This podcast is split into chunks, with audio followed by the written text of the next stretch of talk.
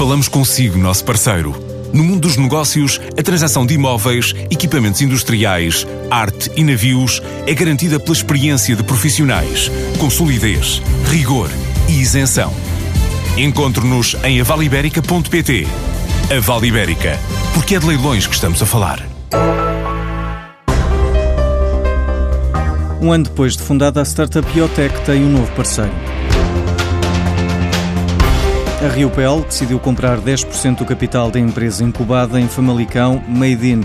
A startup desenvolve soluções que pretendem responder a problemas da sociedade. Nosso objetivo é ter uma rede de, de serviços em tempo real. Um bocado como, como existe a Uber, só que nós aqui queremos é, essencialmente é juntar serviços que as pessoas precisam, seja de um canalizador, de um contabilista, de um médico, no momento. Em vez de estarmos à espera de um orçamento, que existem muitas soluções para os orçamentos, nós queremos ir ao momento.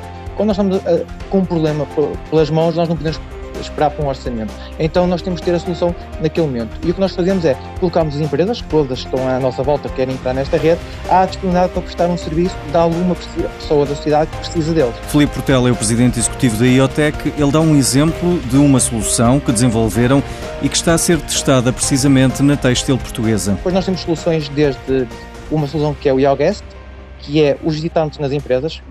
Hoje em dia, muitas vezes, com as empresas, têm que preencher um conjunto de formulários, a dizer entrar, ter controle. Então, nós estamos a desenvolver uma solução tecnológica onde a pessoa, com o próprio telemóvel, seja no site, no computador, consegue uh, marcar, uh, entre aspas, uma reunião com a pessoa do outro lado da empresa. E automaticamente agenda logo a data, marca eh, entre aspas, a reunião, pode confirmar que já chegou ao edifício da reunião com o próprio telemóvel, a pessoa da empresa é informada sobre esse assunto. A Riopel foi criada em 1927 e exporta 96% da produção.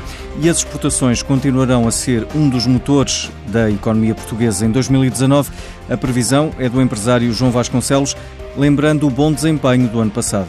2019 não há razões para não continuar a, a ser um ano positivo. Eh, todas as previsões dão um crescimento económico, dão um, uma taxa de desemprego baixa, uh, todas as previsões dão uh, um aumento de exportações, uh, um reforço de vários setores industriais. e eu, otimista também que sou, acho que o pessimismo, como se costuma dizer, também nunca criou um posto de trabalho. Acho que vamos ter dificuldades em vários mercados tradicionais das nossas exportações, eh, tanto na União Europeia como eh, provavelmente nos Estados Unidos. Este escalar de proteccionismo poderá eh, trazer desafios para alguns setores nossos, mas nós também estamos habituados a que os nossos industriais, os nossos empresários consigam contornar estes desafios. Um belo exemplo tem sido o aumento das nossas exportações da moda, dos têxteis, das confecções para a Itália, um mercado mais exigente de moda do mundo, onde temos tido aumentos extraordinários, históricos, de exportações das nossas uh, indústrias da fileira da moda. É um belo exemplo. Eu acredito que Angola vamos ter boas notícias.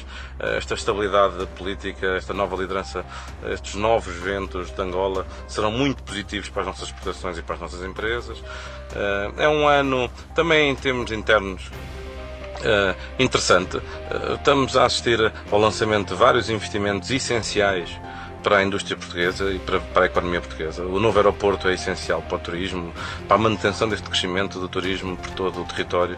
O investimento na ferrovia, o investimento é nas infraestruturas portuárias.